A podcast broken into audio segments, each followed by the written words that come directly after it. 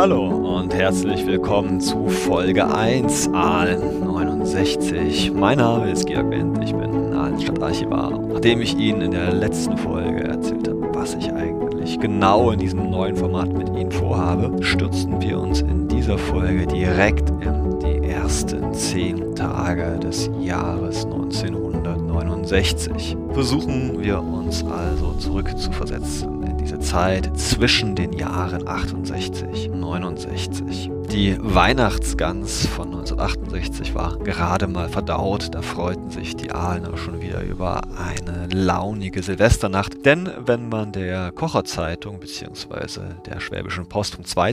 Januar 69 glauben mag, haben das die Ahlener ziemlich zünftig begangen. Ich lese mal hier aus dem Artikel vor. Silvesternacht 68, laut, beschwingt und besinnlich. Mit Raketen, Schwärmern und Kanonenschlägen wurde auch in Aalen, dem Wohlstandsjahr 1968, ein effektvoller Abschied gegeben. Zwar soll diesmal weit weniger als in den Vorjahren für Feuerwerkskörper ausgegeben worden sein, wer allerdings um Mitternacht auf der Schillerhöhe, auf der Heide oder droben auf dem Galgenberg stand, hatte er einen gegenteiligen Eindruck. Und passenderweise druckte auch die Schwäbische Post ein schönes Foto von der Schillerhöhe auf die Altstadt von Aalen. Im Vordergrund sieht man die schöne neue Stadthalle von 1957 dahinter. Reichlich Feuerwerk. Ich lege Ihnen dieses Bild auch in die Fotostrecke Aalen 69. Sie finden das, indem Sie einfach in der Beschreibung dieser Folge mal reinschauen. Da liegt ein Link. Aber ich lese mal weiter, was die Schwäbische Post über das Silvester 68-69 noch schreibt. Wie im häuslichen Kreis, so erwarteten auch viele froh gestimmte Menschen in den öffentlichen Lokalen das neue Jahr. Gut besucht war wiederum der Silvesterball des Deutschen Gewerkschaftsbundes in der Stadthalle. Hier wurde gewissermaßen bereits der Wahlkampf für die in diesem Jahr bevorstehende Bundestagswahl eröffnet. Die SPD machte mit bunten Luftballons, die vom Balkon aus Volk herabschwebten, auf sich aufmerksam. Andere zogen es vor, fern von Lärm und Stadt den Beginn des neuen Jahres zu feiern. Am Hirtenteich wedelten Ahlens Skikanonen bis spät in die Nacht hinein, bei Flutlicht den Hang hinab. Sie sehen also, es lag ein Haufen Schnee zum Jahreswechsel 68-69. Viele Menschen hatten sich am Abend in den Kirchen der Stadt versammelt, um hier auch von ihrem Herrgott Bilanz zu ziehen. In der Marienkirche war es der letzte Silvestergottesdienst. Stadtpfarrer Schneider verkündete, dass Ende März, Anfang April die Kirche abgebrochen und gleichzeitig mit dem Neubau begonnen wird. Für die Interimszeit stellt die evangelische Kirchengemeinde die Stadtkirche wenigstens für zwei Sonntagsgottesdienste zur Verfügung. Ein hoffnungsvolles Zeichen für das gute Verhältnis der beiden Konfessionen. Ja, weder Stadtkirche noch die alte Marienkirche sieht man auf dem Foto, was ich Ihnen bereitgestellt habe, sondern lediglich die St. Salvator, auch katholisch. Insofern ist es schon interessant, warum die Mariengemeinde nicht einfach in die katholische Schwesterngemeinde Salvator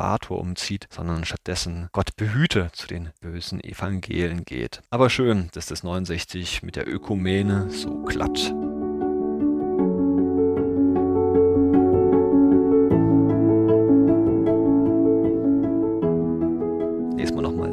Artikel weiter. Jetzt müssen wir uns also bemühen, beim Datum anstelle der 8 die 9 zu setzen. Das neue Jahr hat begonnen, der Alltag wird uns schnell wieder umfangen. Hoffen wir, dass sich die vielen gut gemeinten Neujahrswünsche erfüllen. Also fassen wir zusammen, mit viel Optimismus gehen die Aalen an das neue Jahr, verabschieden das Wohlstandsjahr 68, empfangen, das wissen Sie natürlich noch nicht, das Wohlstandsjahr 69 und die SPD, ja, sie lässt Luftballons fliegen und hofft auf den baldigen Regierungswechsel. Kaum hatten die Aalener am Neujahrstag ihren Silvesterrausch ausgeschlafen, da blickten sie aus dem Fenster und was sahen sie? Sie sahen weiß. Der Winter war da in Hülle und Fülle. Ganz Süddeutschland ächzte unter dem Schnee. Auch die Aalener hatten hier und da Probleme mit ihrem Auto. Wer konnte, blieb zu Hause und schaltete in der wohlig warmen 60er Jahre Stube den Fernseher an. Für Schanzentournee lief, die zum dritten Mal der Norweger Björn Wirkola gewinnen konnte. Oder er schaltete aufs ZDF, wo am 3. Januar erstmals die Krimi-Reihe Der Kommissar ausgestrahlt wurde. Der ein oder andere von Ihnen kennt vielleicht noch diese tolle Titelmelodie. Ich spiele sie mal an.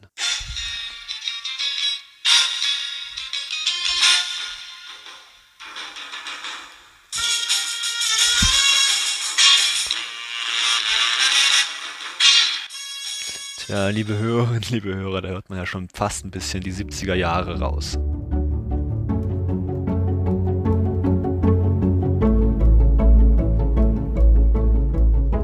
Die Kinder hingegen, klar, die zog es in den Schnee. Und das auch, als dann am 4. 5. Januar ein Teil des Pulverschnees wegschmolz und über Nacht gefror. Denn das machte wunderbar spiegelglatte Straßen. Der Fotograf Karl Sonntag schreibt am 8. Januar folgendes in seine kleine Kolumne. Eine Episode, die nicht nur komisch wirkte, trug sich gestern einem Ahlener Stadtteil zu. Kinder hatten eine abschüssige Straße, die zudem, weil sie in einem Neubaugebiet liegt, noch keinen Bürgersteig hat, zur Ski- und Rodelstraße gemacht. Die Klette ließ auch wirklich nichts zu wünschen übrig. Im Laufe des Vormittags kam jedoch ein Streuwagen der Stadt vorbei, um der Herrlichkeit war es vorbei. Dafür konnte man wieder einigermaßen gut laufen. Doch die hoffnungsvollen Kleinen gaben sich damit nicht zufrieden. Schnell waren einige Besen organisiert und schon wurde damit begonnen, die Straße wieder sauber zu bekommen. Die armen Autofahrer, mag wohl auch Karl Sonntag von der Schwäbischen Post gedacht haben, waren sie denn nicht schon genug gestraft mit dem neuen Ordnungswidrigkeitengesetz, das die Große Koalition zum 1. Januar beschlossen hatte? Demnach sollten fortan Polizisten und Ordnungsämter über die Strafen von Autofahrern entscheiden und nicht mehr die Richter. Viel schlimmer für die Autofahrer war aber, dass der Bußgeldkatalog deutlich verschärft worden ist und dass nun jeder Verstoß, der mit einem Bußgeld belegt wird, in die Zentralkartei nach Flensburg eingetragen worden ist. Naja, und irgendwann war dann halt der Führerschein weg. Das gefiel wahrscheinlich dem einen oder anderen nicht in seiner Freiheit als Autofahrer. Erinnern wir uns gern daran, dass die 60er Jahre ja wirklich ein Jahrzehnt der Autofahrer ist. Die Straßen wurden breiter. Die Städte wurden autogerecht und nun griff der Staat den armen Bürger auch noch in die Tasche. Die Schwerpo sah das alles ein bisschen entspannter. Am 4. Januar titelte sie Furcht vor Willkür unbegründet. Keine Härten für Kraftfahrer zu erwarten. Unter anderem auch deswegen, weil die nunmehr erhobenen Bußgelder immer noch viel niedriger waren als im Ausland. Nur ein Beispiel, ein Autofahrer, der über Rot fährt, hatte hatte mit lediglich einer Strafe von 20 D-Mark zu rechnen.